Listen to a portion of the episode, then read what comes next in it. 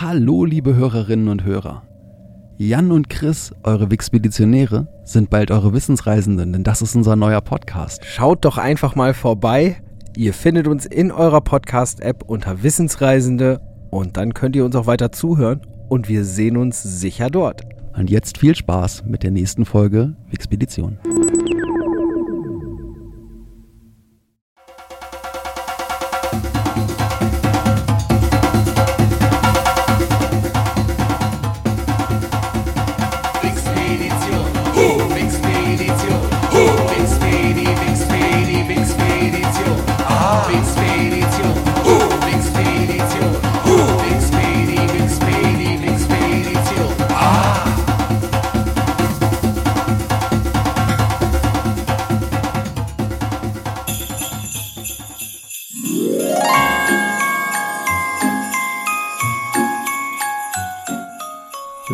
Willkommen zur Weihnachtswixpedition, dem Podcast, der euch an diesen düsteren Dezembertagen, an diesem einsamen Feiertag ein bisschen Freude bescheren möchte. Hier am Mikrofon sitzt für euch der Chris in der noch Hauptstelle in Lotte. Und im schönen Osnabrück begrüßt euch der Jan. Frohe Hi Weihnachten Jan, euch frohe allen. Weihnachten, richtig. Ich hoffe, ihr habt die Kekse bereitgestellt, trinkt ein weihnachtliches Heißgetränk, wenn ihr möchtet und äh, schmeißt noch mal einen Scheit in den Kamin und macht's euch richtig gemütlich. Vielleicht gibt's ja sogar ein bisschen Schnee draußen. Mit Besuch ist ja gerade nicht so und äh, deswegen, ja, wir sind hier, lasst uns Weihnachten zusammen feiern. Auf geht's. Heute Wir ist der machen es uns auch 25. einfach jeweils schön gemütlich da, wo wir gerade sind. Noch sind wir ja an zwei Locations und da wird sich einiges tun, aber dazu mehr am Ende von der heutigen Sendung. Fangen wir doch mal an mit dem versprochenen Frohsinn. Was meinst du, Jan? Fangen wir mit dem Klassiker oder mit dem zeitgemäßen an? Ja, du, ich würde sagen, wir starten mal mit dem zeitgemäßen, aktuelle Themen. Die kann man immer Richtig. gut direkt an den Anfang stellen. Wir haben in diesem Jahr ja das Besondere, dass wir nicht nur Weihnachten haben, sondern wir haben auch Corona. Und ich habe mir mal so ein bisschen Gedanken dazu gemacht, was sich denn eigentlich so rings um die Weihnachtskrippe ändert, wenn wir ein Corona-Jahr haben. Und da wir das noch nicht hatten, muss man da ja so ein bisschen drüber nachdenken. Also nehme ich dich mal mit. Wir sehen eine kleine Hütte. Oder ist es doch nur ein Stall in Bethlehem? Goldenes Licht scheint heraus. Wir hören das Weinen eines Neugeborenen. Die Szene scheint allzu vertraut, gerade in der Weihnachtszeit. Bis uns der Desinfektionsspender am Eingang ins Auge sticht. Klarer Fall. Das ist nicht das Jahr Null, es ist 2020. Nichts bleibt wie es war, auch nicht in der Weihnachtskrippe. Maria, Josef und der kleine Jesus haben noch kein Problem, denn die gehören ganz eindeutig zu einem Haushalt. Aber wenn wir uns so die Krippe betrachten, überlegen wir, wen haben wir denn noch so hier im Bild? Oh ja, natürlich, die Tiere. Aber für die gibt es ja erstmal keine klaren Regeln. Obwohl ich denken würde, so ein Mund-Nasenschutz ist da schon angebracht, das ist ja doch recht eng da drin und sicher ist sicher. Zumindest für Ochs und Esel sollte das zu machen sein. Ja, auch die Schafe sind so ziemlich in Baby Jesus Höhe, da muss man vielleicht auch mal drüber nachdenken. Ganz genau. Während Maria noch dabei ist, die Oberflächen zum wiederholten Male zu desinfizieren, klopft es an der Tür. Natürlich, musste ja so kommen. Mit Panik in den Augen schaut sie zu Josef. Der nickt beruhigend. Er glaubt sich sicher. Es ist ja schließlich schon Dezember und über das Jahr hat man ja schließlich eine ganze Menge gelernt. Den Desinfektionsspender an der Tür hatte ich ja schon erwähnt. Bei näherer Betrachtung frage ich mich, wie wir das Personenleitsystem mit den leuchtend roten Absperrbändern übersehen konnten. Auch die signalgelben Trennstreifen mit großzügigem 2 Meter Abstand waren doch eigentlich nicht zu übersehen gewesen. Josef hat einfach nichts dem Zufall überlassen. Über der klapprigen Stalltür steht deutlich zu lesen Eingang. So darf man also davon ausgehen, dass es auch einen dedizierten Ausgang geben wird. Es gilt also auch im Stall eine strikte Einbahnstraßenregelung. Sehr Gut so. Vorbildlich. Ja, absolut. Auch an einem Hinweisschild. Gut, vielleicht ist es kein Schild und nur neben die Tür gekritzelt, hat Josef nicht gespart. So kann sich jeder Besucher über die Hygieneregeln informieren. Dass sich hier wirklich jemand Gedanken gemacht hat, ist damit endgültig klar. Aber der Stall ist vielleicht auch gar kein zugewählt, zufällig gewähltes Domizil, denn schließlich ist hier dank der schlecht abgedichteten Wände und dem klapprigen Dach immer für Frischluft gesorgt. Lüften ist somit permanent gewährleistet. Vorbildlich. Hier soll wirklich nichts dem Zufall überlassen werden. Während wir das Bild jetzt noch zufrieden betrachten, treffen die Hirten ein. Aus der Überlieferung ist uns ja bekannt, dass es Hirten waren. Mehrzahl also. Nicht ein Hirte, sondern mindestens zwei Hirten. Jetzt beginnt die Sache interessant zu werden. Wenn wir wirklich nur zwei Hirten haben, kann es natürlich gut angehen, dass es sich um Vater und Sohn handelt. Oder Brüder. Oder Brüder. Dann hätten wir natürlich nur einen Haushalt und sie dürften ungehindert eintreten und auch gleichzeitig in der Hütte bleiben. Oder in dem Stall. Das geht sogar dann, wenn man noch nicht von den Weihnachtssonderregeln ausgeht. Aber die lassen wir erstmal außer Acht. Es gilt also zwei Haushalte, maximal fünf Personen. Da Kinder unter 14 nicht mitzählen, wären wir also mit zwei Hirten erst bei vier Personen.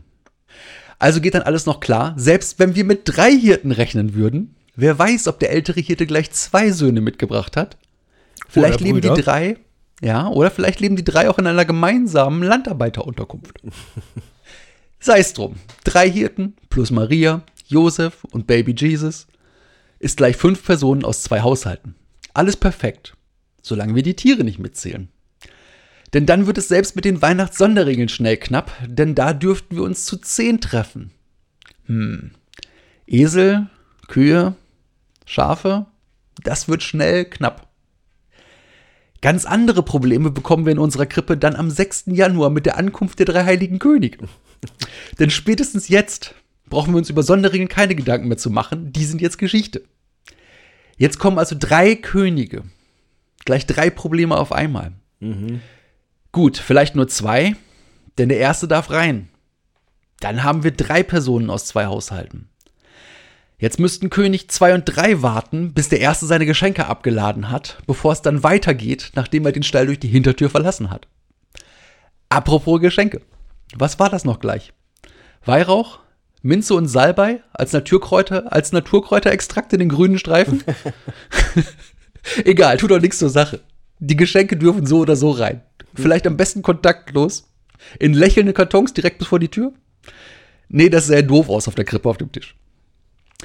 Wie bekommen wir jetzt alle Könige auf einmal auf dem Tisch und in den Stall? Nun, vielleicht sind die Dreier Mitglieder einer WG. Doch nur ein Haushalt. Bei drei Königen ist es aber nicht so wahrscheinlich, jeder hat schließlich mutmaßlich sein eigenes Königreich, da ist ein geteilter Palast nicht ganz so plausibel. Wie bekommen wir die unter einen Hut? Hm, naja, die waren jetzt schon eine ganze Weile unterwegs. Ein langer, ein beschwerlicher Weg. Vermutlich zu Fuß oder auf einem Reittier. Eine wirklich lange, eine wirklich beschwerliche Reise. Das schweißt zusammen. Die drei sind sicherlich zu einer engen Gemeinschaft geworden. Man könnte sogar von einer Schicksalsgemeinschaft reden. Sagen wir mal Reise-WG. Nun hätten wir endlich alle Beteiligten zusammen. Alles legal, alles prima. Doch hätten die Könige überhaupt, ankommen können? Sind sie vielleicht letztlich Betrüger, denen wir hier aufgesessen sind? Warum frage ich mich sowas, werdet ihr denken? Nun, wie plausibel ist es, dass sie so viele Grenzen überschreiten konnten? Es ist schließlich 2020 und nicht das Jahr Null.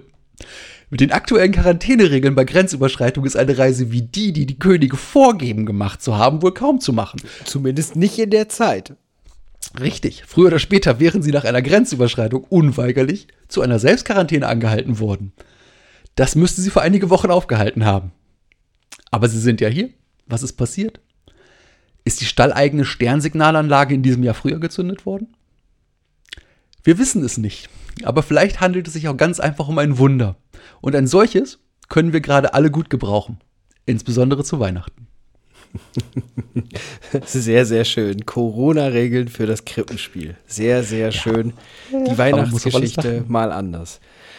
Ja, so sehr, wie wir doch gerade auch versuchen, hier noch gute Stimmung und ein, ein weihnachtliches Gefühl zu verbreiten, nehmt es alle ernst. Was passiert? Das ist richtig. Habt es hoffentlich alle ernst genommen. Heute ist ja schon der erste Weihnachtsfeiertag. Wir haben das Ganze vorher aufgenommen. Dementsprechend sollten sich die Regeln geändert haben und wir doch nicht bei den Szenen sind, was ich eigentlich sogar begrüßen würde, dann äh, seht's mir nach. Es waren die Regeln des Tages, an dem wir aufgenommen haben. Ganz genau. Ah, sehr schön, ja. Wir haben ja bei der Wixpedition jetzt schon einige Male das Thema Fun Facts und auch äh, gehabt und wir haben auch schon über einige Rekorde gesprochen. Und natürlich gibt es auch zu Weihnachten Rekorde oder es gibt weihnachtliche Rekorde. Und darum frage ich dich jetzt mal so ein bisschen ab, lieber Chris, ähm, was du denn dir so unter den weihnachtlichen Rekorden vorstellst. Also ne, zum Beispiel der größte Weihnachtsbaum.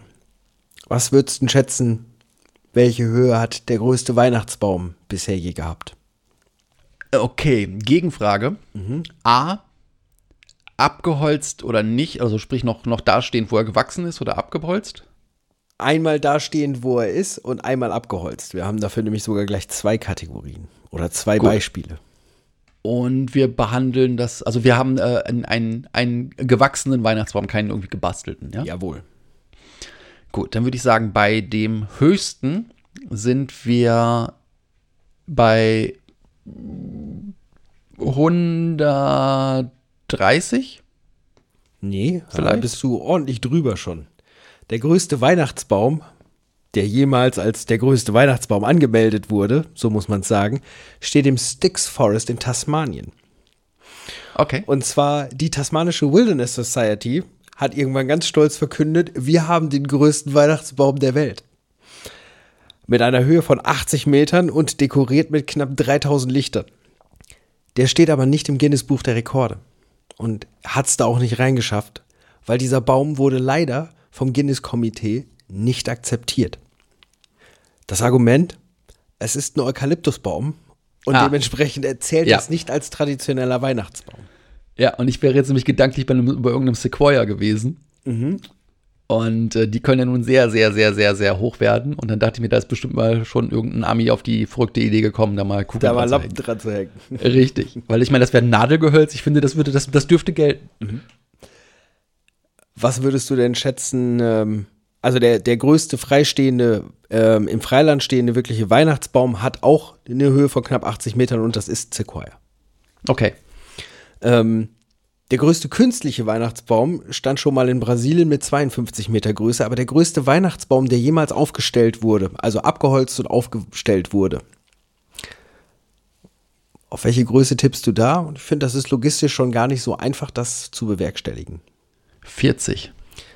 67 Meter 36. Wow.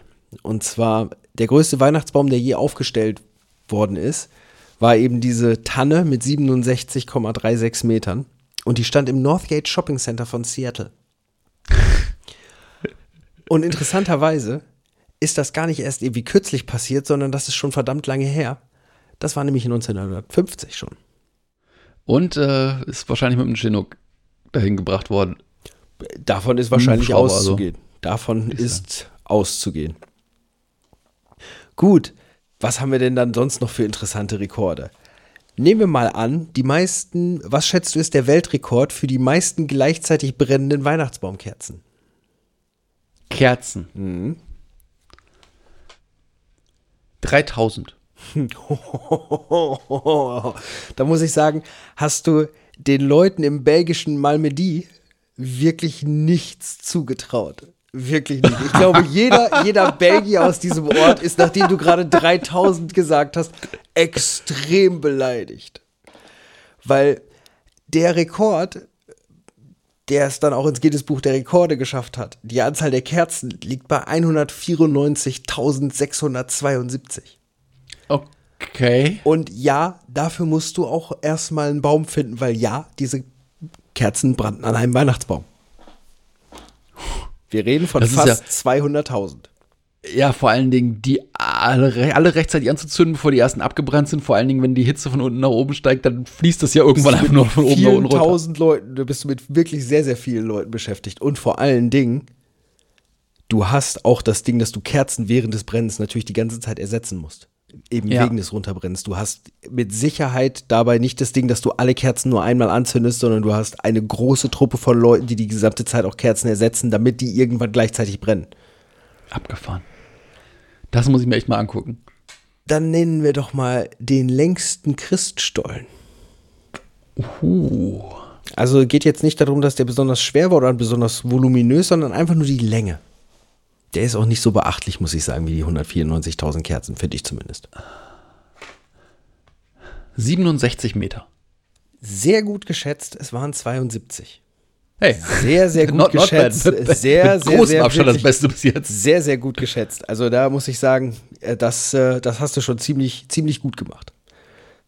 Dann kommen wir mal zu etwas, was wir alle sehr, sehr gerne mögen, nämlich Weihnachtsgebäck. Kekse. Kekse, Kekse, Kekse.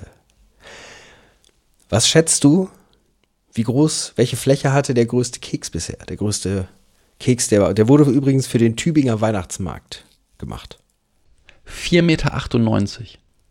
Okay, das ist Länge und Breite. Achso, äh, ich dachte, ich war jetzt bei Durchmesser. Was jetzt? Achso, das ist, Nee, Länge mal. Breite ist viereckig. Ist viereckig. 4,98 Square.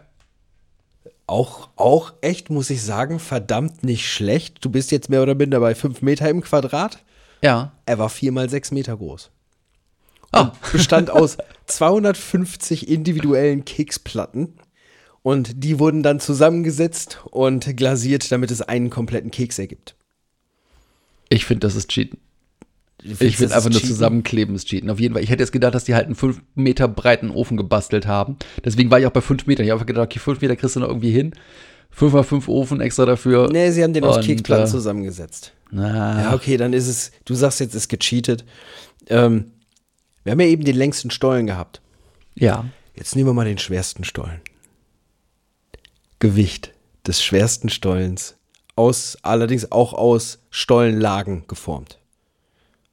Weil so ein Ding kannst du nicht als ein Stück backen. Nicht backen, ja. 920 Kilo. Kilogramm. Ja. Vier Tonnen. Oh, ich mag noch nicht mal 500 Gramm von dem Stollen. ich finde Stollen ganz fürchterlich. Schön finde ich allerdings auch das, was dann an Zutaten reingegangen sind. Also das hat, ähm, da waren rund 100 Leute mit beschäftigt. Ja, benötigt wurde eine Tonne Mehl sowie circa 2,6 Millionen Sultaninen und 74 Liter Rum.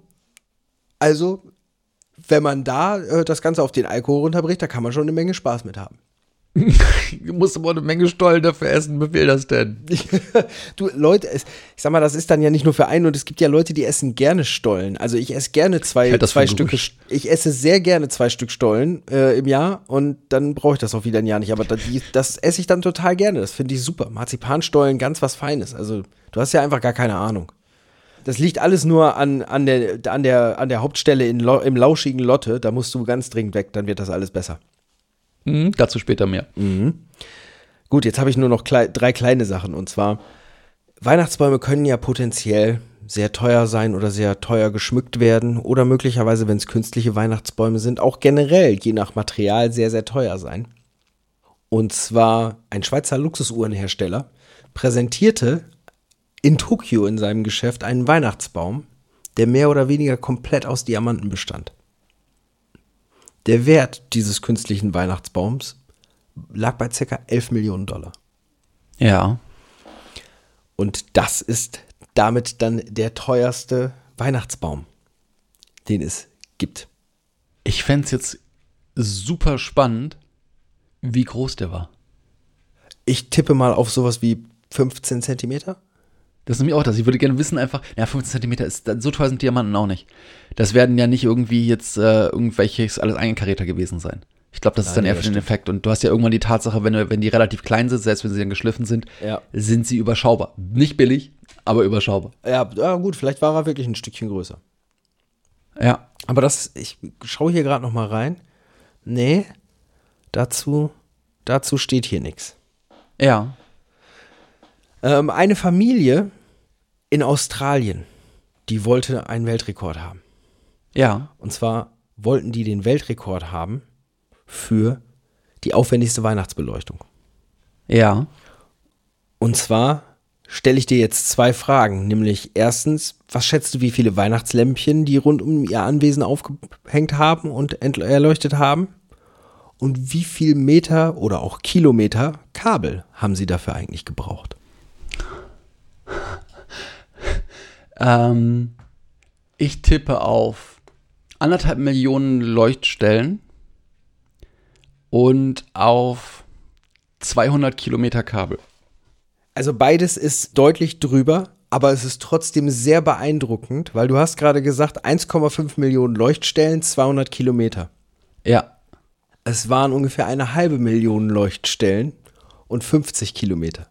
Aber deine Verhältnisschätzung war, muss ich ehrlich sagen, war gar nicht mal schlecht. War gar nicht schlecht. Nichtsdestotrotz, 50 Kilometer Kabel finde ich auch schon nicht schlecht. Jeder, der sich das Ganze wirklich aus der Nähe ansehen wollte, musste dafür eine Spende entrichten und dieses Geld hat die Familie dann noch einem guten Zweck zukommen lassen. Das ist immerhin schon sehr löblich. Auch für einen guten Zweck ist mein letzter Rekord gemacht worden, nämlich das größte Lebkuchenhaus. Das größte Lebkuchenhaus auf der Welt hat 2013 in Texas gestanden und das Haus hatte halt wirklich sauber, effektiv vollständigen Platz für eine fünfköpfige Familie. Ja, das hätte ich auch erwartet. Und das ist auch als Attraktion genutzt worden und das war halt einfach ein komplett verrücktes Projekt, bei dem am Ende des Tages 150.000 US-Dollar zusammengekommen sind, die rein aus Eintrittsgeldern resultierten und daraus wurde für ein Kinderkrankenhaus eine komplett neue Traumastation errichtet. Sehr schön. Was ich sagen muss, was echt ein, ein sehr schöner Zweck ist. Äh, ich finde, dafür lohnt es sich auf jeden Fall, einfach mal ein total verrücktes Lebkuchenhaus zu bauen. Und äh, Leute dahin einzuladen, ins Lebkuchenhaus zu kommen, sich auf den Lebkuchenstuhl zu setzen, an den Lebkuchentisch, vielleicht einen Lebkuchen zu essen und dafür auch noch einen Eintritt zu bezahlen. Finde ich super. Finde ich wunderbar. super. Und ich schätze auch, in diesem Haus hätte oder hat es wahrscheinlich so gerade je frischer es war, auch echt lecker gerochen. Ja. Da kann es von ausgehen. Ist dann die Frage, ob irgendwann die Sättigung erreicht ist an Lebkuchengeruch und du es einfach nicht mehr ertragen kannst. Möglich. Das ist möglich. Aber da seht ihr, Weihnachten macht auch manche Leute sehr, sehr verrückt und dann kommen sie auf die wildesten Ideen, womit man sich nicht noch ins Guinness Buch der Rekorde zum Beispiel schreiben kann. Also bis du das mit dem Guinness-Buch gesagt hast, muss ich sagen, das trifft alles zu auf das, was, was gleich noch kommt. Okay? Die wildesten Ideen und äh, was man so alles so zu Weihnachten tun kann. Okay. Na, da bin ich ja, mal gespannt. Ich habe nämlich noch einen Klassiker mitgebracht. Das ist eine Geschichte, die in unserer Familie seit vielen, vielen, vielen Jahren immer wieder, nicht jedes Jahr, aber immer wieder mal unterm Weihnachtsbaum vorgelesen wird. Ich habe mich da mal informiert, von wem die eigentlich ist, weil mich das wirklich interessiert hat. Habe dabei festgestellt, es ist ein unbekannter Verfasser. Man findet sie im Internet heute sehr häufig, aber man weiß es nicht, was dann auch mich nicht davon abhält, sie euch heute einfach vorzulesen. Und da fange ich einfach direkt mit an. Die Geschichte heißt Der alte Christbaumständer. Beim Aufräumen des Dachbodens, ein paar Wochen vor Weihnachten, entdeckte ein Familienvater in einer Ecke einen ganz verstaubten, uralten Weihnachtsbaumständer. Es war ein besonderer Ständer mit einem Drehmechanismus und einer eingebauten Spielwalze. Beim vorsichtigen Drehen konnte man das Lied O du Fröhliche erkennen. Das musste der Christbaumständer sein, von dem Großmutter immer erzählte, wenn die Weihnachtszeit herankam. Das Ding sah zwar fürchterlich aus, doch es kam ein wunderbarer Gedanke. Wie würde sich Großmutter freuen, wenn sie am Heiligabend vor dem Baume säße und dieser auf einmal wie in uralter Zeit sich zu drehen begänne und dazu O du Fröhliche spielte. Nicht nur die Großmutter, die ganze Familie würde staunen. Es gelang ihm, mit dem antiken Stück ungesehen in seinem Bastelraum zu verschwinden. Gut gereinigt, eine neue Feder, dann müsste der Mechanismus wieder funktionieren, überlegte er. Abends zog er sich jetzt geheimnisvoll in seinen Hobbyraum zurück, verriegelte die Tür und werkelte. Auf neugierige Fragen antwortete er immer nur Weihnachtsüberraschung. Kurz vor Weihnachten hatte er es geschafft. Wie neu sah der Ständer aus, nachdem er jetzt auch noch einen frischen Anstrich erhalten hatte. Jetzt aber gleich los und einen prächtigen Christbaum besorgen, dachte er. Mindestens zwei Meter sollte der messen. Mit einem wirklich schön gewachsenen Exemplar verschwand der Vater dann in seinem Hobbyraum, wo er auch gleich einen Proberaum startete. Es funktionierte alles bestens. Würde Großmutter Augen machen. Endlich war Heiligabend. Den Baum schmücke ich allein, tönte der Vater. So aufgeregt war er lange nicht mehr. Echte Kerzen hatte er besorgt. Es sollte alles stimmen. Die werden Augen machen, sagte er bei jeder Kugel, die er in den Baum hing. Vater hatte wirklich an alles gedacht. Der Stern von Bethlehem saß oben auf der Spitze. Bunte Kugeln, Naschwerk und Wunderkerzen waren untergebracht. Engelshaar und Lametta dekorativ aufgehängt. Die Feier konnte beginnen. Vater schleppte für Großmutter extra den großen Ohrensessel herbei. Feierlich wurde sie geholt und zu ihrem Ehrenplatz geleitet. Die Stühle hatte er in einem Halbkreis um den Tannenbaum gruppiert. Die Eltern setzten sich rechts und links von Großmutter, die Kinder nahmen Außenplatz. Jetzt kam Vaters großer Auftritt. Bedächtig zündete er Kerze für Kerze an und dann noch die Wunderkerzen. Jetzt kommt die große Überraschung, verkündete er, löste die Sperre am Ständer und nahm ganz schnell seinen Platz ein. Langsam drehte sich der Weihnachtsbaum. Hell spielte die Musikwalze O du Fröhliche. War das eine Freude. Die Kinder klatschten vergnügt in die Hände. Oma hatte Tränen der Rührung in den Augen. Und immer wieder sagte sie, wenn Großvater das noch erleben könnte und dass ich das noch erleben darf. Mutter war stumm vor Staunen. Eine ganze Weile schaute die Familie beglückt und stumm auf den im Festgewand sich drehenden Weihnachtsbaum, als ein schnarrendes Geräusch sie je aus ihrer Versunkenheit riss. Ein Zittern durchlief den Baum. Die bunten Kugeln klirrten wie Glöckchen. Der Baum fing an, sich wie verrückt zu drehen. Die Musikwalze hämmerte los. Es hörte sich an, als wollte Odo Fröhliche sich selbst überholen. Mutter rief mit überschnappender Stimme, so tu doch was! Vater saß wie versteinert, was den Baum aber nicht davon abhielt, seine Geschwindigkeit weiter zu steigern. Er drehte sich so rasant, dass die Flammen hinter ihren Kerzen herwehten. Großmutter bekreuzigte sich und betete, dann murmelte sie, wenn das der Großvater noch erlebt hätte. Als erstes löste sich der Stern von Bethlehem, sauste wie ein Komet durchs Zimmer, klatschte gegen den Türrahmen und fiel dann auf Felix den Dackel, der dort ein Nickerchen hielt. Der arme Hund flitzte wie von der Tarantel gestochen aus dem Zimmer in die Küche, wo man ihn nur noch um die Nase und, und, und mit einem kleinen Auge darüber hinwegschielen sah. Limetta, Lametta und Engelhaar hatten sich erhoben und schwebten wie ein Kettenkarussell am Weihnachtsbaum. Vater erwachte aus seiner Starre und gab das Kommando. Alles in Deckung. Ein Goldengel trudelte losgelöst durchs Zimmer, nicht wissend, was er mit seiner plötzlichen Freiheit anfangen sollte. Weihnachtskugeln, der Schokoladenschmuck und alles andere Anhängsel sauste wie Geschosse durch das Zimmer und platzte beim Aufschlagen auseinander. Die Kinder hatten hinter Großmutters Sessel Schutz gefunden. Vater und Mutter lagen flach auf dem Bauch, den Kopf mit den Armen schützend. Mutter jammerte in den Teppich. Alles umsonst, die viele Arbeit, alles umsonst. Vater wollte vor Peinlichkeit am liebsten unter dem Teppich verschwinden. Oma saß immer noch auf ihrem Logenplatz, wie erstarrt, von oben bis unten mit Engelhaar und Lametta geschmückt. Ihr kam Großvater in den Sinn, als dieser 1914 bis 18 in den Ardennen im feindlichen Artilleriefeuer gelegen hatte. Genauso musste es gewesen sein, als gefüllter Schokoladenbaumschmuck an ihrem Kopf explodierte. Sie registrierte trocken Kirschwasser und murmelte wenn Großvater das noch erlebt hätte. Zu allem jaulte die Musikwalze im Schlupfakkord O du Fröhliche, bis mit einem ächzenden Ton der Ständer seinen Geist aufgab. Durch den plötzlichen Stopp neigte sich der Christbaumständer in Zeitlupe, fiel aufs kalte Buffet, die letzten Nadeln von sich gebend. Totenstille. Großmutter, geschmückt wie nach einer New Yorker Konfettiparade, erhob sich schweigend. Kopfschüttelnd begab sie sich, eine Lametta-Girlande, wie eine Schleppe tragend auf ihr Zimmer. In der Tür stehend sagte sie, wie gut, dass Großvater das nicht erlebt hat. Mutter, völlig aufgelöst zu Vater, wenn ich mir die Bescherung ansehe, dann ist deine große Überraschung wirklich gelungen. Andreas meinte nur, du Papi, das war echt stark. Machen wir das jetzt Weihnachten immer so? Ja. so viel zum alten Christbaumständer. Sehr schön. Eine sehr schöne Weihnachtsgeschichte. Absolut wundervoll. So, jetzt muss ich erstmal wieder Luft kriegen. Es war schön, die mit euch zu teilen. Man muss an, an Weihnachten auch mal was zu lachen haben. Gerade in der heutigen Zeit.